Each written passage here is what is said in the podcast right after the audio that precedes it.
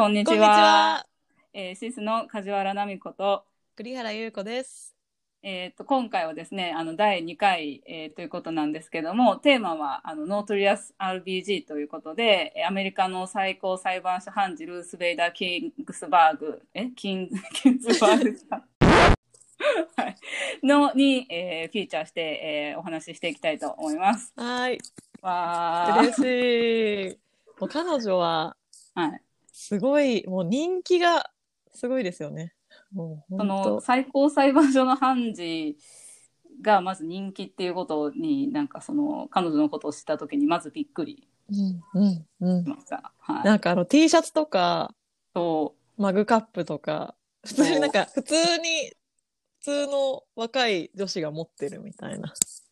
そうあのしかも T シャツめっちゃかっこよくてすごい買いたいみたいな。欲しい。え、しかもあれですよね。ナミコさん、うん、カレンダーを持ってるっていう。カレンダー。しかもこれ全然知らないなんかちょっとへこんでた時にあのホールフーズ行って「Women Who Rocks Our World」って書いてあってあすごいいいなと思ってちょっと元気出るかなと思って。でもこのおばあちゃんは誰なんだろうって 結構長い間思っててでなんか彼女の映画を見てあああの人だみたいな私のカレンダーの人。表紙の人じゃん、みたいえーえー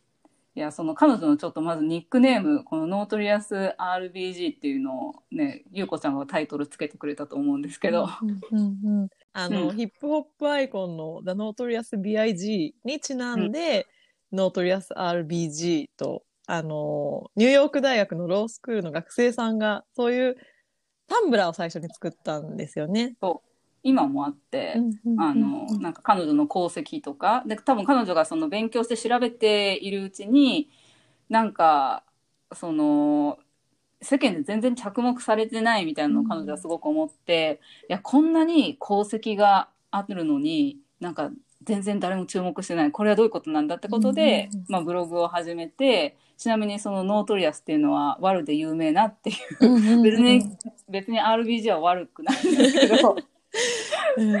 でもなんか彼女はまさにイケてるワルなんですよっていうことで、うんうんまあ、そういうタイトルで、えーブログを始めたっていうのが、うんあのまあきっかけ、うんうんうんこの RBG ブームのきっかけの一つだったと言われてます。このネーミング、絶妙ですよね。こう、おしとやかというか、こう、ちっちゃくて、可愛いおばあちゃんに見えるんだけれども、ものすごい変革うで、ん、ものすごいいろんな人に対してチャレンジして、で、かつ、成果を出していっているっていう、かっこいい。そう。なんかやっぱここに感じるのはやっぱすごいアメリカのなんていうんですかヒーロー文化みたいなのをすごい感じるなってすごく思って、やっぱ彼女は、まあ後でちょっと話すんですけど、まあ本当に素晴らしいあの功績を残した女性の権利、まあジェンダー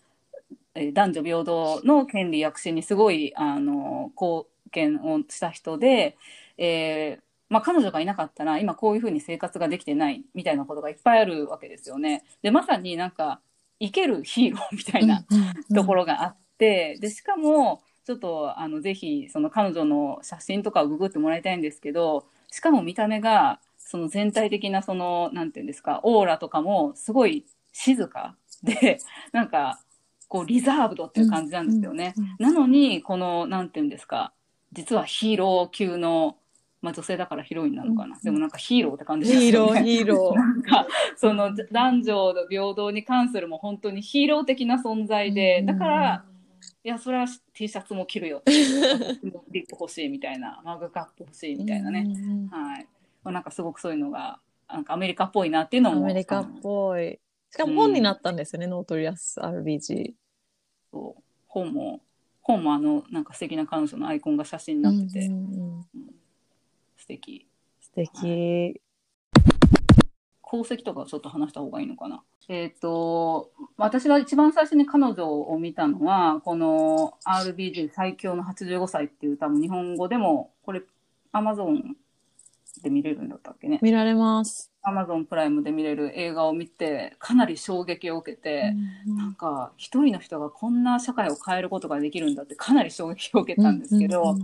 まず、まずすごいのは、まあその、学問の面でその学生時代もまず最初すごいと、その学校で9人しかいなかった、えー女性の学生の一人として法学位を習得したと。でそれもその、まあ、ハーバード大学だったりっていうそのトップの大学だったしでそのコロンビア大学ロースクールで初の、まあ、テニュアの教授になったみたいな。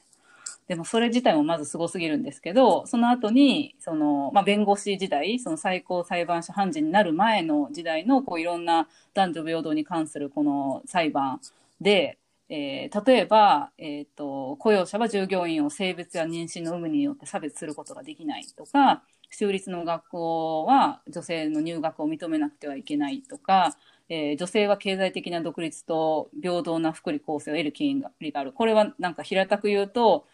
もうこれも結構衝撃で、まあ、彼女が生きてた時代は実は、えー男性のサインがないと銀行口座開けないみたいな、えマジでって感じ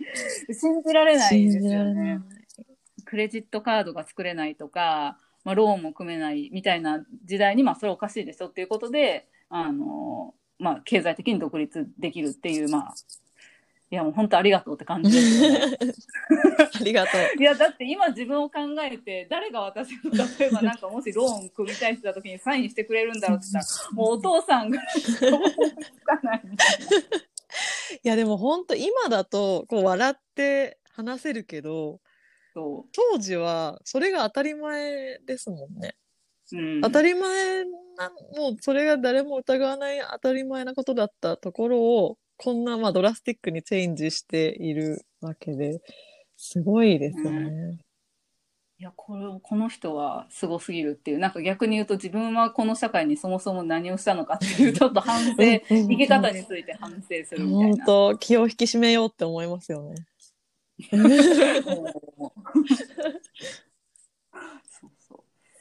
ね。うん。でなんかゆうこちゃんはこの人のこの功績を見たときになんかそういうの見たときになんかどういうふうに思ったのいや、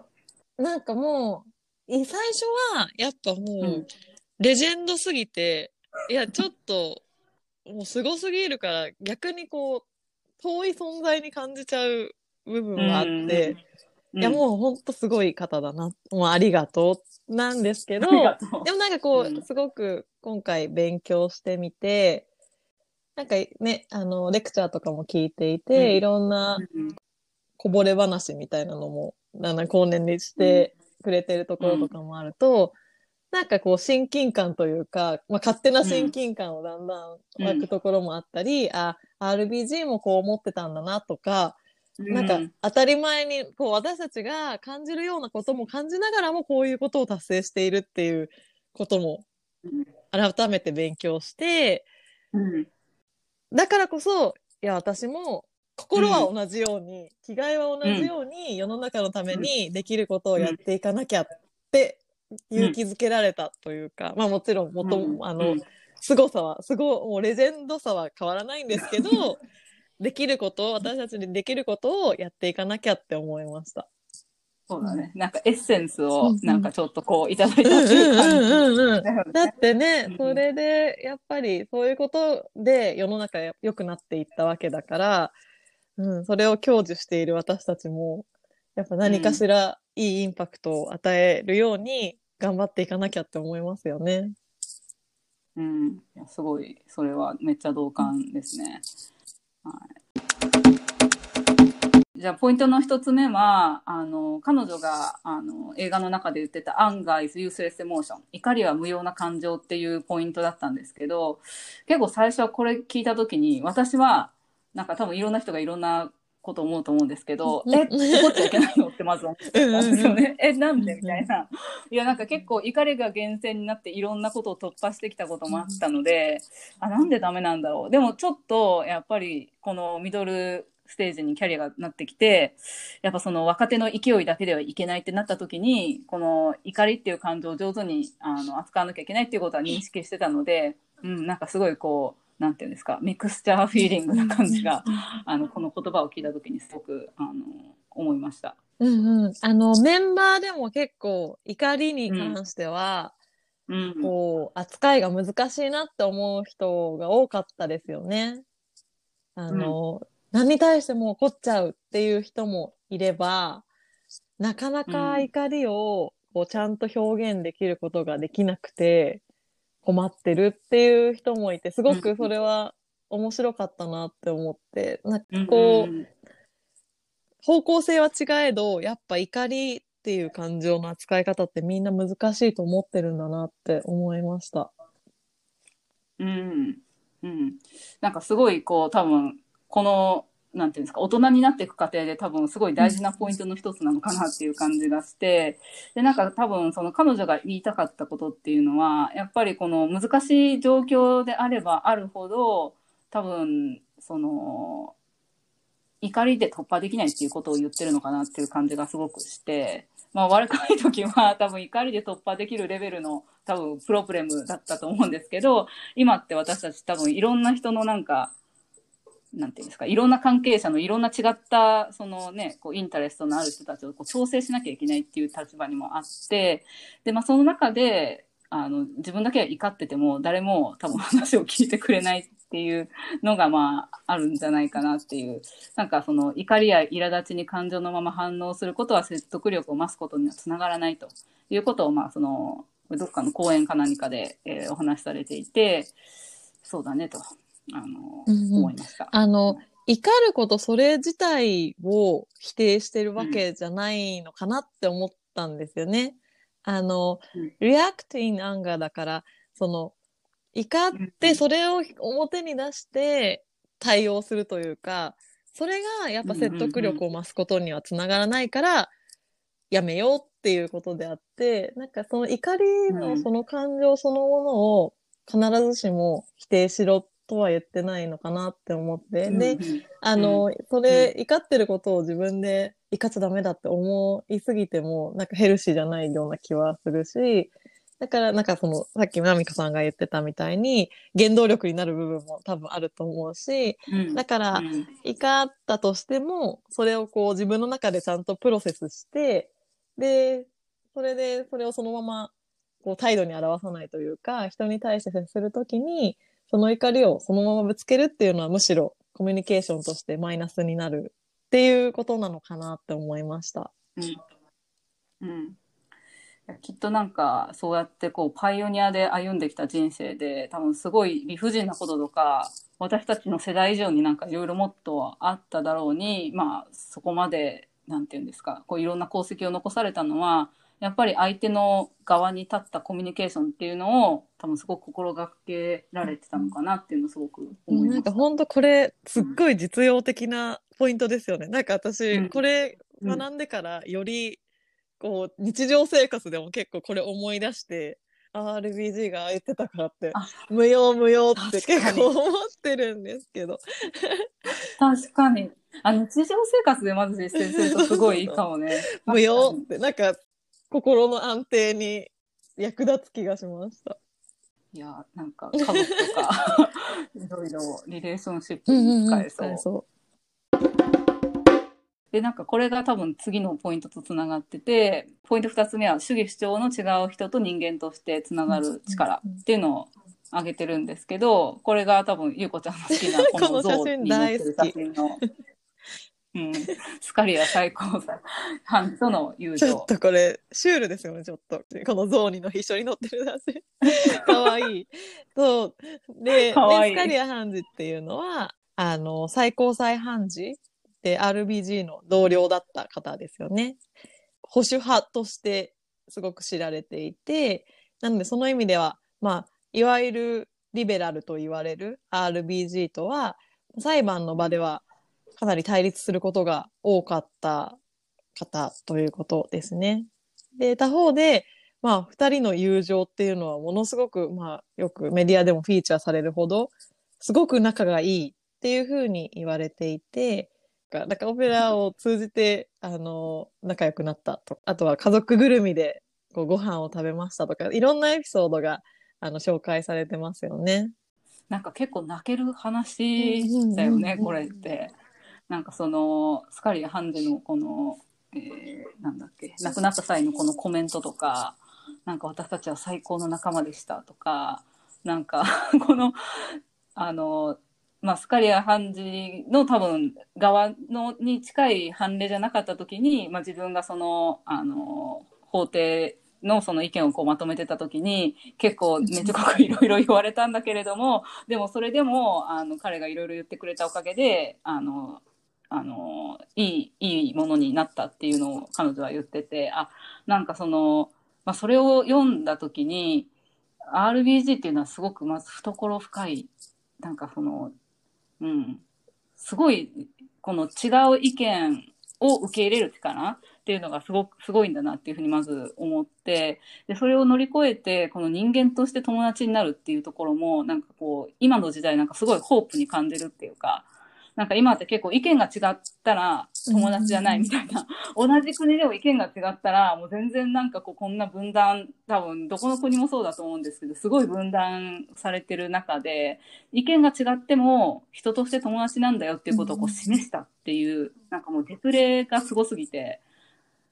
なんかどうやって見習ったらいいのかわからないですけどそのなんか人間としてっていうところになんかキーワードがあるのかなって思ったりしました。あとあの今の同じエピソードでですよね。バージニア州立軍事学校に女性が入学できるかを認めるかどうかっていう時ですよね。うん、あの、スカリア判事の意義がものすごくひどく、ひどくてというか、あの、強烈でというか、手強手強強烈でっていうことだよね。この英語が難しいからさ、どう訳したらいいんだろうと思ったけど、これ、要はできなかったってことだよね。あの、でもこれもすごく実践的だなってこれすごい印象に残ったんですけど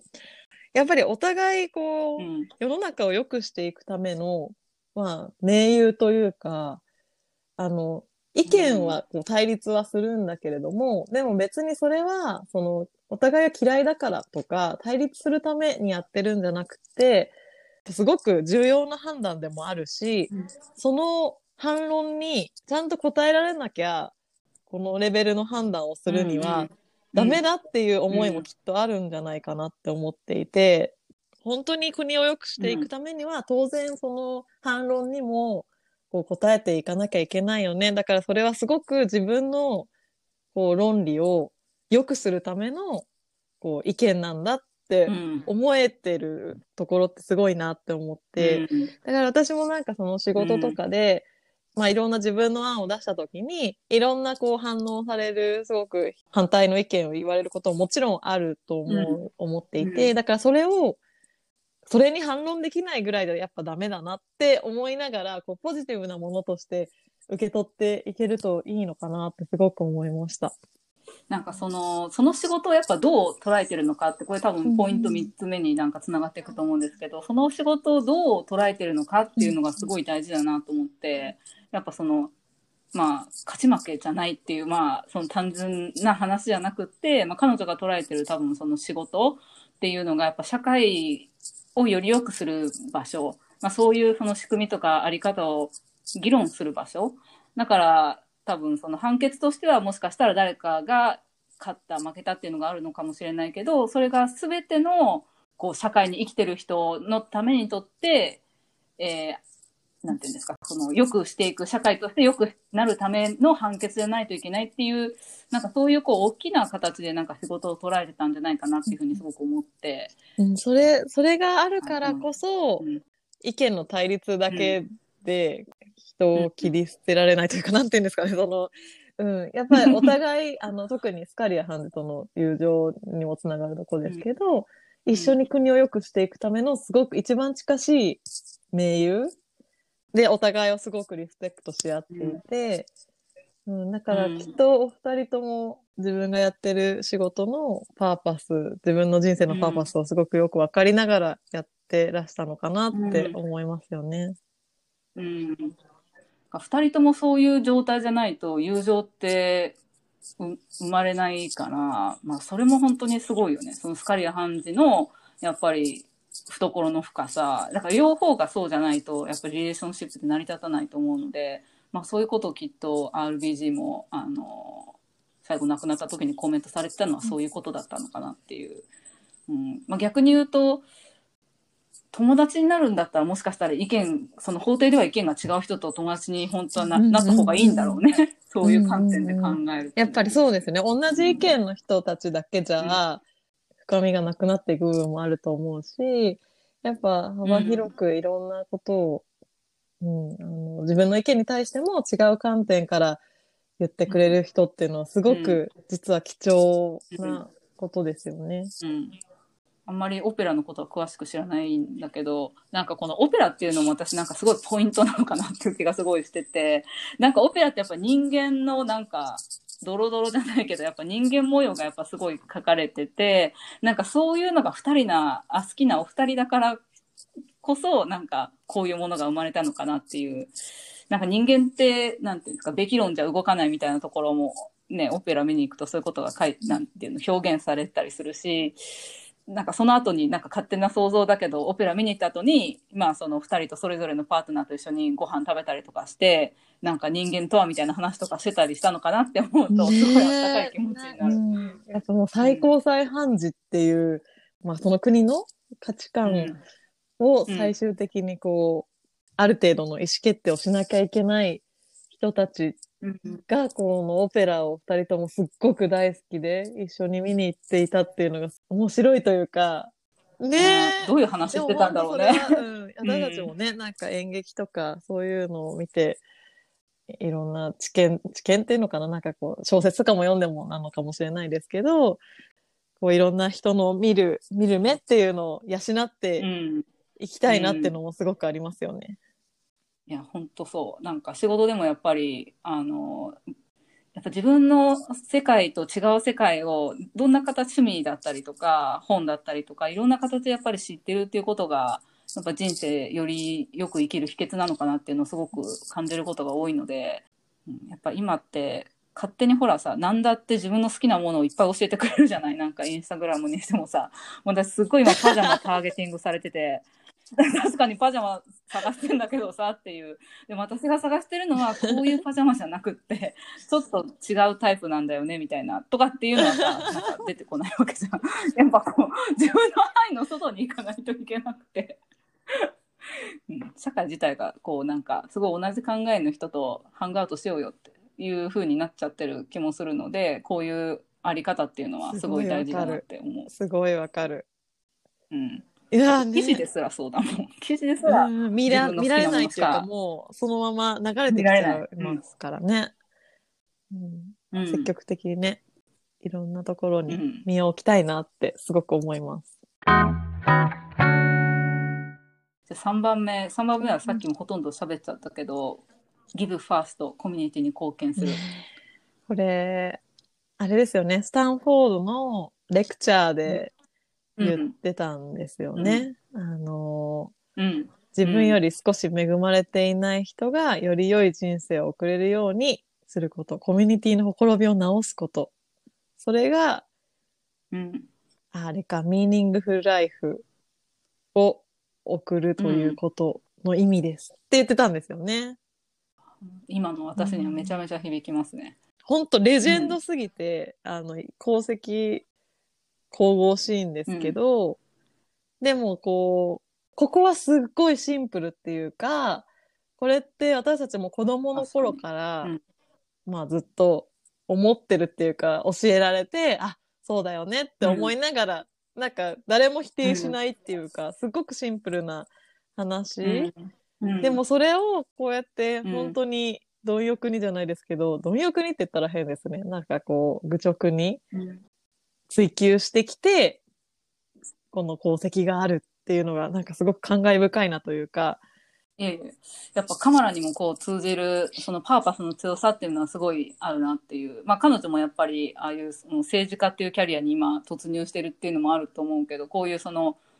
なんていうんですかこうピープルのために民衆のためにあの仕事をしていく人のミッションというかこう自分より少し恵まれてない人がより良い人生を送れるようにすること。なんか彼女もカマラも着任あ着任はまだしてないのか。あの勝利演説の時にあの、まあ、こうやって、まあ、その自分があの女性で、まあ、いろんないろんな初を多分彼女は、まあ、体現してるんだけど、まあ、そのいろんな初めてを体現した副大統領になるんだけど、まあ、やっぱりその小さい女の子が自分を見た時に、まあ、そのこういうことがあり得るんだって思う、その可能性っていうのをやっぱり私は大事にしたいっていうのをすごく話してて。感動、あれ感動しましたよね。あのスピーチはめっちゃ良かった。ね、うんなんか、うん。でもそれに私たちも、すごく共感するじゃないですか。なんかもう、あ、うん自分たちも少しでもこうありたいみたいに思いますよね。うんだからあれはそういう効果もあるような、その子供たち自身にも希望を与えるし、ミドル的な、うん。私たちもホープもあるし、私たちもこう、これに貢献しなきゃ、みたいな、って思わせてくれる。そう。思う。なんかなぜならなんかやっぱりこうなんていうのかな。最初この社会人になった時若い時はもうなんかそれがすごいシンプルにあったのでシンプルに仕事も選んでシンプルにプレイヤーとしてバッチリ仕事すれば多分その結果は出たと思うんだけどなんかやっぱりその世の中もすごい変化してきてるし、まあその競争もなんかすごいし、なんかいつまで経っても競争がすごいみたいな。で、なんかこう必死に駆け抜けることだけがなんかだいぶ焦点最近になってきてるなっていう反省も自分自身にも含めて、で、やっぱ次のね、こう10年とか次の20年って考えるときに、やっぱりその、なんていうの、真ん中に置くべきっていうのは自分自身が良くなることだけじゃなくって、やっぱりその社会が良くなることとか、その周りの人にどれだけ貢献できるかっていう、そういうことをやっぱりパーパスに置いていきたいなって、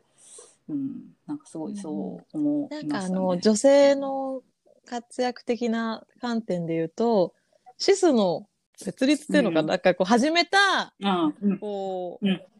背景も、自分たちももちろん良くなりたいし、でもそれが自分たちだけじゃなくって、みんなとシェアしたい。うん、周りのみんなとあか、次の世代とか、そういう人たちも含めて、みんなで良くなっていきたいっうん、ていう思いから始めたんですよね。うん。うんサクセストゥゲー。ザー的なやつだよね。あれって誰が言ったんだっけ？サクセストゥゲザーみたたいなすごい言った人がいたよね。一人で頑張ってるんじゃなくて、みんなでね、みんなで手を取り合って、サポートし合って、やっていきたいなっていうのがありましたよね。そうだよ。そうだよ。そうだよ。ちょっと、あの、レジェンドすぎて、RPG に一人で正直なれる気はしないけど、みんなで手を取り合って、シスでね、シスもしくはこういう活動を一緒にしたい人と一緒に頑張っていければ、なんか、新しいブレイク生みたい生まれるのかもしれない。うん。シスターフット。シスターフットだよ。で最後のポイントが、えー小さな戦いではなく大きな戦いを選ぶというところで、えーこれも これも結構いろんな話があったと思うんですけどやっぱりこれはなんか何を言ってるかっていうとその小さい戦いが気になるやっぱその社会を変えたいってなった時にあれもこれもやっぱりすごい気になっちゃうんだけど大きな戦いに集中しなさいっていうことででみんななるほどってすごい思ったんですよね。このシスの会で話した時にやっぱこう長い間例えば我慢して信頼を得てから、まあ、少しずつこうあの自分のポイントを伝えていくってやり方もあったりとか、まあ、特にその RBG はやっぱすごいこうなんていうんですかカマラはすごいなんかもう「I'm speaking」みたいな感じですごいこう前に出てくるのに対してなんかすごいレイディーという感じのこうもうせ静かっていう感じがすごいオーラとしても漂ってるんですけど、まあ、やっぱその、まあ、小さい戦いであの信頼を損ねるのではなく大きな戦いを選べっていう,、うんうんうんうんまあ、そういう話ですね。さっきのパーパスじゃないですけど、なんかもう成し遂げるべきことがすごく明確で、だから、なんかブレないみたいな。そこはブレないから、日常の些細な戦いは別に、戦いと思わないのかなってうん思いました。あ、だからなんかそれ、それにこう、怒りは無用な感情ですとかがつながって、あと、そのパーパスがはっきりしてるとかもつながっていくと思うんですけど、うん。やっぱそこ、うん。さっきのスカリアさんとかとの友情だって、パーパス的には同盟とかうん。盟友だから、うん。まあもちろん裁判では戦うんだけれども、うん、なんかそれは戦いとは思ってないのかなっていう気もする。うん。うん。うん。うん。うん。確かに。確かに。いや、なんかこの、これだけそのなんか、私が RPG すごいなって思うのは、なんか人生のすごい長い尺で戦ったっていうのがやっぱすごいなって思ってやっぱそのなんだろう今ってキャリアのスパンも多分すごい短くなってる時代で、なんか5年に1回ぐらいなんか、まあシリコンバレーなんてみんな1年半とか今2年でこういろんな会社を変わっていく中で、彼女のジャーニーってやっぱすごいこう一本筋がめっちゃ通ってて、すごい長い戦いじゃないですか。でそれをなんかこう、私たちでも簡単に想像できるぐらい多分その逆境の環境、まあ、逆境っていうか、まあ、多分周りも男性ばっかりだしあの、まあ、自分が多分支援したいこととは違う世の中だったところからこうやっていろんなものをこう変えていったっていうところになんか、うん、レジェンドやっぱレジェンドだよね。すごい。レジェンドだよね。うんいやこれって相当な意志力と戦略となんだろう。だって彼女自身もキャリアを開拓しながらさらにこれをやってるっていうところにやっぱそのダブルの凄さがあって私たちなんかちょっとこう後ろの世代からしたらいやなんかロールモデルはなありませんからみたいなことを言ったりとかできるけどでそんなの一言も彼女は多分言ってなくて、うん、そうですよなんか自分自分自身のキャリアがすっごい開拓者である上に、世の中的なチャレンジ。も同時にしてるみたいな。うん、そしてさらになんかこのリザーブな感じ？なんか信頼できそうだしなんか話聞いてもらえそうな感じも、うん、だからパッと見は漂ってる、ね、うん、そこそこがやっぱロックかつ Notorious なんでしょうね。こうあの体からどうしてそんなエネルギーが出てくるのかみたいな。しかもものすごい仕事してたみたいね、あねあのなんだっけ勉強もなんかロースクール行ってた時もめちゃめちゃひたすら勉強してたみたいなのとか。そうそう。なんか旦那さんの分もなんかノート取ってみたいな。入院、ね、旦那さんが入院されててとかっていう、うん、そこのパートナーシップも素敵なんですよね。そこも素敵。これこれだけで多分ねまた1時間今日はねあえてそこは あちょっと語りすぎそうだったので、そこではないところ。うん私あのゆうこちゃんが言ってくれたこのなんか reserved でありながら社会を変えた激烈変革者っていうこの激烈っていうのがもうね。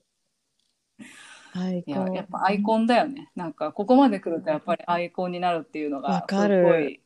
わかる。なんかこういいろいろ全部こうざっと勉強してみて改めてうん、激烈変革者なんだなみたいな。でもリザーブドみたいな。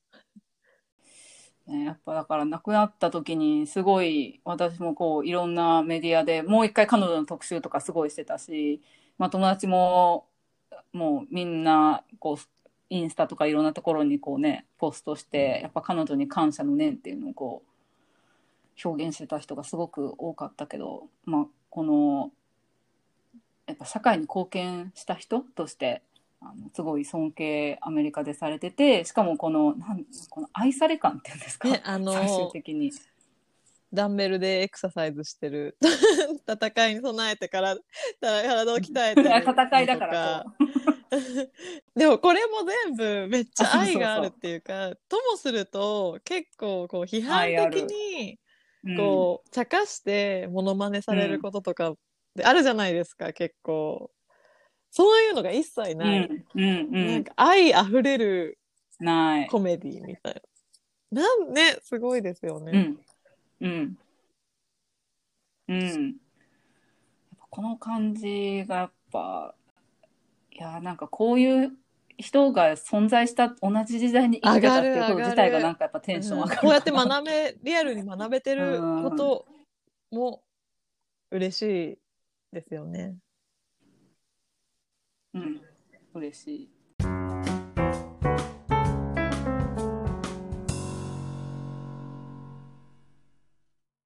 じゃあ、まあ、ちょっと時間的にもちょうどいい感じだと思うので、はい、今回はここでラップアップして次回ははい。次回は